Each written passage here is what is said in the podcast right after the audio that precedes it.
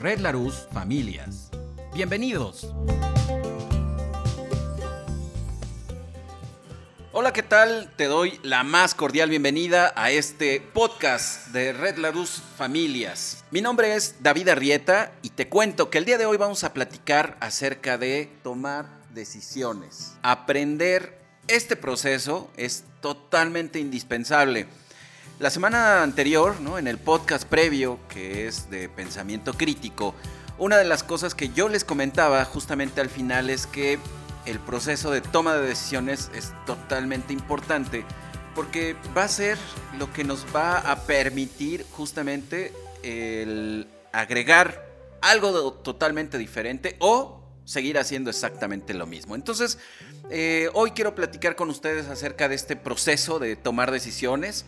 Yo creo que si tú te detienes a reflexionar acerca de cuáles son las maneras en las cuales tú tomas decisiones, estoy seguro que vas a decir, bueno, los pros y los contras. Muy bien. Y después, ¿qué sigue? Es decir, tenemos una idea general de cómo tomamos decisiones, pero ya cuando nos detenemos, nos damos cuenta de que no hay un método. Y no nada más eso, eh, el, tener un método pues, nos da la facilidad y la practicidad de aplicarlo en todas aquellas circunstancias en donde se necesite. Y la realidad es que lo hacemos. Eh, estoy seguro que en el transcurso de este podcast te vas a dar cuenta que hay muchos de los elementos que voy a platicar que tú ya haces. De hecho, me encargaré de hacer visible el método que utilizas para tomar decisiones desde las más sencillas y que ese mismo método, agregándole tres, cuatro cositas, lo vas a poder aplicar a todas aquellas otras decisiones que son trascendentales. Entonces, bueno, para empezar ya directamente en el tema de tomar decisiones, quiero retomar algunas de las conversaciones que hemos tenido previamente porque desde ahí es de donde me parece necesitamos empezar a construir este eh, método, este contacto con nuestro interior. Lo primero que necesitamos es hablar de la comunicación. Esto ya es un podcast que tenemos anterior, no me quiero meter muchísimo, solo voy a retomar un elemento que no podemos olvidar. Es imposible no comunicar, es decir, toda información que entra a partir de mis cinco sentidos me está diciendo algo. Entonces, es lo primero que debemos de tener muy en cuenta. ¿Por qué estoy hablando de todo esto? David, ¿qué no se supone que vamos a aprender a tomar decisiones? Totalmente. Pero aquí es importante hacer evidente cuáles son todas aquellas partecitas, todos aquellos eh, hilitos que vamos a ir enredando en toda esta trenza que llamamos toma de decisiones. Entonces miren, muy sencillo, no me voy a meter en complicaciones y lo que vamos a hacer de aquí en adelante es este, recordar que toda la comunicación que recibimos del entorno nos llega a partir de esos cinco canales. La vista, el oído, el olfato, el gusto y el tacto esos cinco elementos nos van a dar información. Entonces, cuando me ocurra cualquier circunstancia, no nada más voy a tomar la decisión basado en aquello que estoy escuchando, ¿no es cierto? Si el día de hoy llegara tu mamá o tu papá con los que acabas de tener, voy a poner un ejemplo, esperemos que no sea así, una discusión y un enojo, entonces, ¿qué? Lo vas a tomar igualito que con tu hijo que está súper bien y que se portó súper, o con tu alumno que definitivamente en las últimas semanas ha mejorado impresionantemente, o qué es lo que haces, cómo, cómo tomas esa comunicación. Entonces eso me lleva a la segunda parte que vamos a conversar el día de hoy. Toda comunicación, es decir, todo esto que llega a través de nuestros cinco canales, tiene un componente relacional, es decir, la relación que he establecido con el otro, cómo estoy con el otro. Me llevo bien, me llevo mal, estoy enojado, estoy feliz, estoy triste, estoy lo que le sigue de molesto, no sé, todo eso. Y al mismo tiempo viene el otro momento que es el contenido, es decir, el mensaje que queremos dar. Entonces, si ya sé que es imposible no comunicar, todo lo que va a entrar en mí me va, a entregar una información y que además de esa información está permeada por la relación que tengo con el otro, ¿a dónde me dirijo? Bueno, muy sencillo, tampoco se me angustia. Eh, esta, estas dos características de la comunicación están de la mano con el lenguaje y el pensamiento, porque así es como lo vamos a ir construyendo. Por lo tanto, cuando ya nos damos cuenta de lo que estoy hablando, pues estamos hablando de un contexto. Estoy hablando de qué es lo que ocurre, es decir, no nada más puedo eh, analizar una frase sin tener en cuenta un contexto. Por lo tanto, cuando yo estoy hablando de una decisión, debo empezar a observar cuál es el contexto que está determinando y que le está dando sentido a esta decisión que tengo frente a mí. Porque desde ahí no va a ser lo mismo que venga mi comadre, con quien tiene mucho que no platico, a que llegue ¿no? mi esposa y me diga, oye David, fíjate, y me digan la misma información para tomar una decisión, pero yo le voy a dar cierto peso y voy a desechar información dependiendo de quién sea esa palabra y qué tanto, eh, qué tanta relación o qué tanto contexto o qué tanta historia tengan con cada una de estas dos personas. Entonces, si yo ya tengo el contexto de la decisión, debe de empezar a girar acá arriba en mi cabeza algo que es bien importante. ¿Qué quiero decidir? ¿Cuál es esta situación que tengo aquí enfrente? Lo voy a poner en un ejemplo bien concreto. No es lo mismo decir, ¿no? A mis 17 años, no es que yo los tenga, ¿verdad? Pero no es lo mismo decir a los 17 años, me voy a casar o no me voy a casar jamás en la vida, a los 17 años, que a los 24 que ya conociste a esta mujer perfecta que nunca pensaste haber encontrado y que ha llenado todos y cada uno de los requisitos que en la cabeza existían. Entonces, ahí el enunciado cambia. Ya no es no me voy a casar jamás en la vida y se puede transformar en una oración distinta. Yo me quiero casar con y entonces le pongo nombre y apellido y luego ya empezamos a ser más específicos. Yo me quiero casar con David Arrieta en el próximo año. O ni siquiera sé si me quiero casar con David Arrieta. Es decir, yo debo de tener esta claridad en la construcción de ese enunciado inicial, porque fíjense, les estoy haciendo esta diferenciación de estos dos momentos de la vida, porque empieza, y, y quiero que sea cada vez más evidente, el contexto, que se empiece a dar cuenta que no es lo mismo tomar una decisión en cierto punto de la vida, que estás impregnado por un contexto, que estás determinando cierto pensamiento que te va a llevar a otro lugar, a la misma decisión, pero ya poniéndolo en cosas más específicas. Entonces, todo esto, fíjense bien, nos va a llevar a un lugar bien interesante.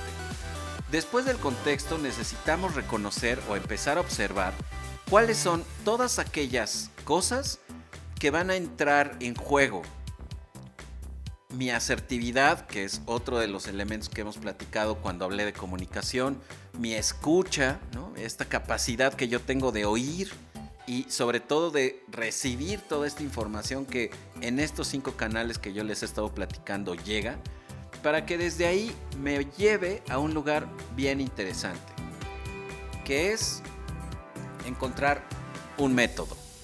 Les quiero platicar mi método. Este método yo lo aprendí de una de mis maestras, les debo de contar, pero no fue maestra escolar, fue una compañera de trabajo que me enseñó muchísimo y que ella tenía este método y que ahora yo lo he adaptado a mí y a, mi manera de enseñar. Se llama el método Decide. El método Decide es un acróstico y en este acróstico de lo que se trata es de encontrar una manera muy sencilla de poner cualquier decisión. Porque fíjate, quiero, quiero hacer un paréntesis en este momento porque antes de entrarle al método, me gustaría que tú ahorita en este momento, después de que yo hablé de contexto y después de que puse este ejemplo incluso de eh, el casarme o no casarme y luego ya de casarme en específico con alguien, pues me lleva a pensar en algo bien interesante, que es qué tipo de decisiones creo que existen. Y entonces, si te detienes un segundo o un poco más, te vas a dar cuenta que hay ciertas decisiones a las que les ocupa más tiempo, mi, intención, mi pensamiento, y otras que las hacemos rutinarias. Aquellas trascendentales, ¿no? Como las que estoy hablando de casarte, no casarte. Eh, la realidad es que esos temas tan ambiguos y tan generales no son decisiones, son anhelos, ¿no? Son cosas que nos gustaría que pasaran, pero que al mismo tiempo no sabemos si realmente nos gustaría que pasaran. Por eso yo los coloco en ese lugar de anhelo. Me gustaría no casarme. Ok, es muy respetable me gustaría tener tres hijos. Está bien, pero hasta que no estás con el segundo hijo sabes si realmente quieres tener el tercero. Es decir, todo este contexto. Entonces, esas decisiones, a como las vamos clasificando, hoy quiero que le perdamos de verdad esta clasificación, porque las decisiones son decisiones. Nosotros les hemos entregado una clasificación que muchas veces nos tapa e interrumpe el darles el sentido correcto. Por ejemplo, las que son totalmente automatizadas. ¿Cómo te vestiste el día de hoy? ¿Qué desayunaste? ¿Cuáles son las cosas que vas a platicar con los que tienes ahí en casa? ¿Vas a leer un libro? Y si es así, ¿cómo elegiste leerlo? Son cosas que, bueno, eh, generalmente no, no nos ocupan tanto o no le damos un proceso de mucho de mucha estructura, ¿no? Simplemente, oye, te sugiero este libro, perfecto. Y entonces simplemente pregunto tres cosas que me pueden interesar y si me convence, digo, lo voy a leer. Pero luego, ¿qué es lo que va pasando con todo lo que va poniéndose allá a un ladito? Bueno, las decisiones más grandes. Cambio de trabajo, híjole, es que mi jefe me maltrata muchísimo pero pues no nada más es de que me maltrate o que me quiera o que le caiga bien. Si yo me cambio de trabajo, pues debe de ser un trabajo que me pague lo mismo o más dinero. ¿Y qué va a pasar en caso de que en donde llegue me encuentre a la misma persona? O a dónde quiero vivir o cómo me voy a ver viviendo mi vida de anciano, o de viejo, o de retirado, o de jubilado, como tú le quieras decir. Pero al final es hasta los cuántos años me veo trabajando. Ese tipo de decisiones que se ven muy grandes y que tal vez se ven muy lejanos para otros, para otros ya, para nosotros ya no tanto, eh, sí empiezan a, aparecer en el imaginario de la cabeza de ciertas personas. Pero cuando aparecen, ¿qué? ¿No? Entonces le, damos vueltas y vueltas y vueltas. Y miren, nos la podemos quedar, lo voy a decir de esta manera, metafóricamente hablando, nos podemos quedar masticándolas muchísimo tiempo. ¿Por qué? Pues justamente porque no le, no le pasamos el método correcto. Pero bueno, hasta ahí mi paréntesis. La clasificación de las decisiones, desde mi punto de vista, debería de desaparecer para que desde ahí todas las decisiones las hagamos conscientes y en la medida de lo posible evitemos automatizarnos. Ya el día de hoy se darán cuenta a qué me refiero. Entonces, les hablaba de este método decide. El primero, describir la situación. Explorar posibles soluciones. Considerar las consecuencias de cada una de estas posibles soluciones. Imagino cuál es la mejor solución de las anteriores que acabo de considerar. Luego, doy lo mejor de mí mismo. Y finalmente, evalúo los resultados obtenidos. Describir la situación, explorar posibles soluciones, considerar consecuencias, imaginar la mejor solución, dar lo mejor de sí mismo y evaluar los resultados obtenidos. Nos entrega este acróstico que es decide. Con esto vamos a poder tener una ventaja, y de verdad lo voy a poner así, mental en cuanto a la estructura. Hace ocho días yo les hablaba de este pensamiento crítico y de cómo debemos de tener estas preguntas aclaradoras de, ¿me puedes decir de nuevo lo que acabas de decir? Oye, voy a parafrasear, o lo que tú quisiste decir es que al final es parafrasear para que el otro sepa que estoy entendiendo y entonces hablemos de lo mismo, ¿no? Ese tipo de cosas que dentro de la comunicación y dentro de la construcción de nuestro pensamiento deben de estar todo el tiempo. Entonces, Ahora, vámonos ya a lo concreto con este método y quiero poner un ejemplo de lo más cotidiano para que te des cuenta en dónde está eh, la clave acerca de todo esto que estoy platicando. Describir la situación. Vámonos con lo que traes puesto el día de hoy. Describe la situación. ¿Cómo me voy a vestir? Pero no nada más puede quedar ahí, ¿no es cierto? David, hoy tienes reuniones y vas a tener una junta y además leíste en el teléfono y en internet que por la tarde va a llover. Entonces ya no es como me visto, nada más, ¿verdad? Cómo me visto para ir bien presentable a mis reuniones y protegerme de la lluvia que va a caer por la tarde, que seguro es cuando regrese de la casa. Entonces ve el enunciado, ¿ya cambió? ¿Por qué cambió? porque estoy hablando de un contexto, porque estoy hablando de que toda esa información que me llega a partir de mis cinco sentidos debe permear esta construcción de la descripción de esta situación. Si yo me voy en una descripción muy somera, me voy a quedar con cualquier locura. Es decir, ¿cómo me he visto? Pues ponte chanclas. ¿Por qué? Porque son cómodas. Bueno, o bueno, ¿cuál, cuál otra podría ser? ¿Cómo me he visto? ay, pues tengo que ir a la oficina. Entonces, ya ahí en ese momento, ese ya no es cualquier cosa. Se convirtió en una frase distinta. ¿Cómo me he visto para ir a la oficina? ¿Cómo me he visto para ir a dejar al niño a la escuela? Y entonces fíjate cómo esta descripción cambia y se modifica de acuerdo al contexto y de acuerdo a una planificación de lo que viene o vendrá eh, en, el día o en el momento en el que va a ser la situación. Entonces, después de que ya tengo claridad en esta descripción de esta situación, me voy a buscar las posibles situaciones. Yo les había puesto este ejemplo de cómo me voy a vestir para ir al trabajo que tengo reuniones y que va a llover por la tarde. Abro mi guardarropa, Y entonces me fijo que tengo dos trajes. No tengo paraguas, no tengo gabardina. Y entonces me trueno los dedos y digo, pues ya ni modo, ojalá que no llueva por la tarde. Pero tengo una chamarra que es rompeviento y dicen que es impermeable. Nunca la he usado, pero tal vez pueda quedar. A ver, entonces, la chamarra con cuál saco se puede ir? Fíjate lo que estoy haciendo. Estoy explorando posibles soluciones, ¿no? Ya me fijé que tengo dos trajes y que además tengo una chamarra que podría ser que me sirva para la lluvia de la tarde. Entonces ya se convierte en algo más complejo. Bueno, a ver, consideremos las consecuencias. Si yo me pongo el traje azul marino, pero la chamarra es blanca, pero tal vez si yo me pongo el traje beige, que son los dos únicos trajes que tengo, tal vez la chamarra no se vea tan mal. Bueno, a ver, no sé, vamos a ponerlos juntos. Bueno, pero ahora que lo pienso, tal vez la chamarra no la debo de traer siempre porque nada más es para cuando salga. Entonces, yo creo que el traje azul marino me daría más formalidad, más seriedad y sé que yo me siento más a gusto con ese traje. Porque no me aprieta, porque me lo regaló mi, mi, amigo, me lo heredó mi papá, no sé, por las razones que yo que ustedes quieran, me encanta el traje azul marino. Perfecto, David. A ver, pero el traje azul marino, ¿te verías bien?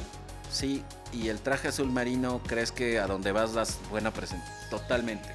Entonces, me imagino esa solución que yo ya decidí por la razón que tú quieras. Me imagino que esa es la mejor solución. Ponte el traje azul marino y la chamarra te la guardas en, una, en tu backpack, ¿no? En tu mochila o en todo, menos en una bolsa del súper, por favor, ¿no? Entonces de ahí te vas a dar lo mejor de ti mismo. ¿A qué me refiero con este dar lo mejor de ti mismo? Pues me fijo que el traje esté limpio, que esté planchado, que no tenga arrugas, que no tenga mugre, que no le haya caído grasa, etc. Entonces yo ya me di cuenta que pues a lo mejor el traje estaba un poquito arrugadito, pues saco la plancha y le doy ahí un llegue a donde estaba arrugado. Y entonces, ¿qué creen? Salgo, bueno, que echo tiros, ¿no? Voleo mis zapatitos, me pongo la mejor camisa, la corbata que más me encantó, etc. Ya hice todo ese armado. Y después, cuando regrese a mi casa en la noche, hago el último paso de este método Decide, que es evaluar los resultados obtenidos. Esta parte es determinante y que a veces la hacemos y a veces no tanto.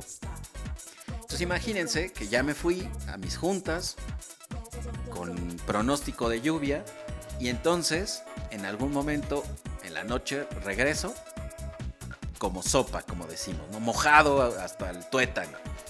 Y entonces digo, yo creo David que qué bueno que elegiste la chamarra, sin embargo, pues la chamarra no nos cubrió de nada. Eh, el traje fue muy bueno, pero mira, ve tus zapatos, ¿no? Eran los mejores que tenías y quedaron mojadísimos. ¿Y ahora qué te vas a poner para la junta de pasado mañana? Entonces hay que ir en este proceso de evaluación explorando esas posibles soluciones que tal vez no fueron las que yo creí que eran las mejores. Tal vez en ese momento, en vez de quedarme con lo que tenía, debí considerar pasar a comprar un paraguas de 50 pesitos ahí al puesto o a la tiendita de la esquina. Y, tal vez yo ni siquiera lo, lo pensé, ¿no? O sea, ni siquiera me detuve a imaginar que podría agarrar 50 pesos para un paraguas y evitarme todo lo que me ocurrió. Entonces, a lo que voy con todo esto es que esas posibles soluciones no nada más debemos de buscar lo que tenemos en nuestra casa, en nuestra mente, enfrente de nosotros. Aquí la creatividad entra en juego porque nos da cuenta que podemos ir metiendo cosas nuevas. Pero eso yo no lo voy a hacer si no evalúo, ¿no es cierto? Por eso es que este método nos tiene, así forzosamente nos tiene que llevar al final de la actividad, al final del día, al final de lo que decidí, a evaluar. Y ese es el único proceso a partir del cual vamos a ir instalando procesos de mejora continua.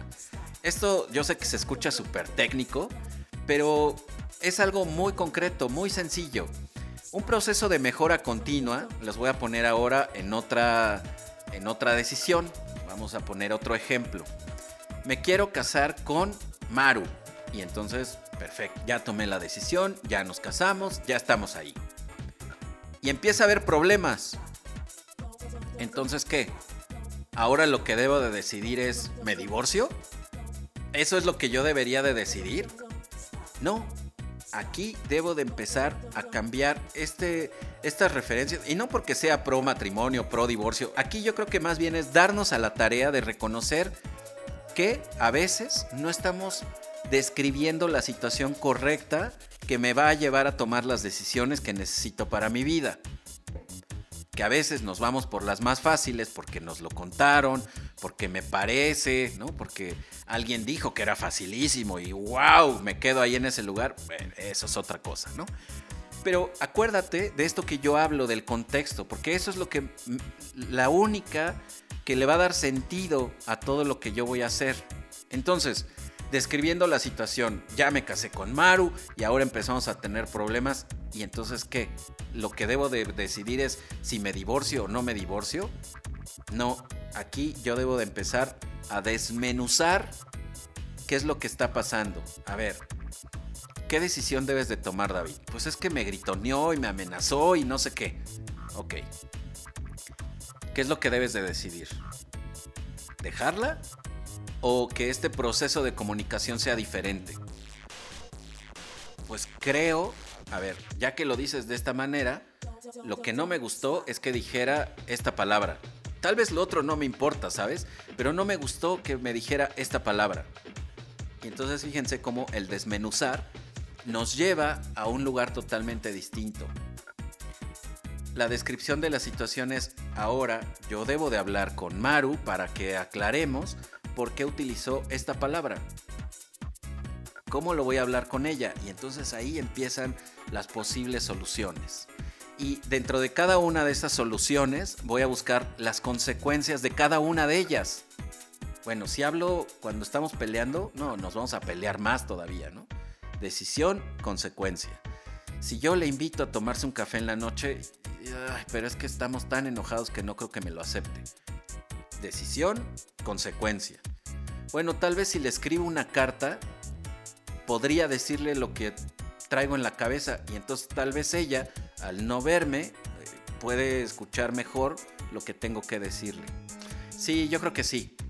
A ver, David, cuando han estado en situaciones parecidas, ¿no? Cuando tú te la conquistaste, eh, la enamoraste, le mandaste una carta, ¿te acuerdas? Tienes toda la razón.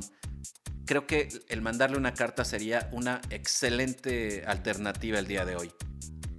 Entonces, ahí ya estamos en este imaginar la mejor solución. Por lo tanto, bueno, pues el paso que sigue, el paso lógico que sigue, es vámonos a imaginar la mejor solución. Por lo tanto, el paso que sigue, pues tiene que ver con esto que es dar lo mejor de sí mismo. Escribo, intento, aclaro mis ideas y hago la carta lo mejor posible. Después de que la mandé, después de que lo que haya sido, evalúo el resultado. La carta fue lo mejor, fue lo mejor, nos aclaramos, platicamos, ya me explicó qué se refería con esa palabrota que yo creí que era lo peor que me podía decir del planeta y ahora ya tuvimos esta capacidad para escucharnos, porque ya no la tenía enfrente, entonces ya sin gritos, sin gestos, yo pude libremente escribir todo esto. Pues, te das cuenta cómo eh, el evaluar, el dar lo mejor, el imaginar, considerar consecuencias de cada una de esas posibles soluciones, si no describimos esta situación, nos quedamos muy cortos. Nos quedamos en un lugar alejado de lo que debemos decidir. Entonces, yo estoy seguro que con este método, espero que con este par de ejemplos, eh, tú puedas visualizar cómo empezar a meterlo en las decisiones que tomas. En las decisiones que al día de hoy requieres empezar a tomar. Entonces, bueno, inténtenlo, aplíquenlo. Acuérdense, método decide. Describe la situación, explora las posibles soluciones, considera las consecuencias, imagínate cuál es la mejor y finalmente evalúa los resultados. ¿Cómo te fue? ¿Lo lograste? ¿O fue el tiro te salió por la culata? Chécalo, búscalo, inténtalo.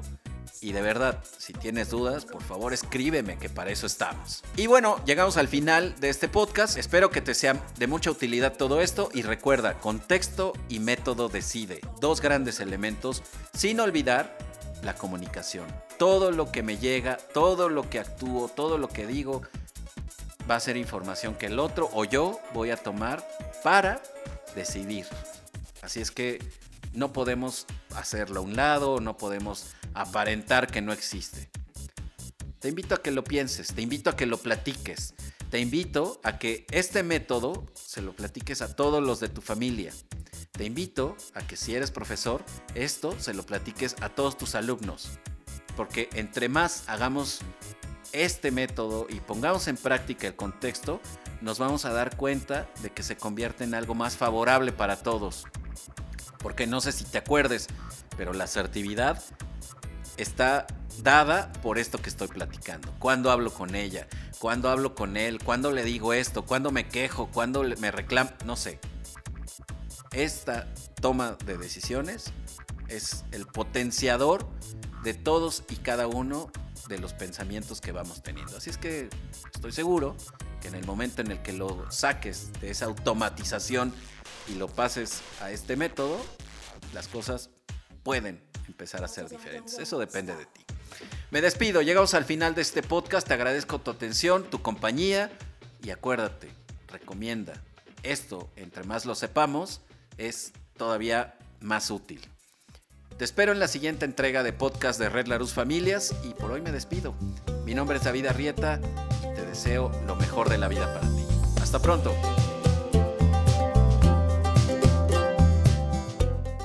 Red Larus Familias presentó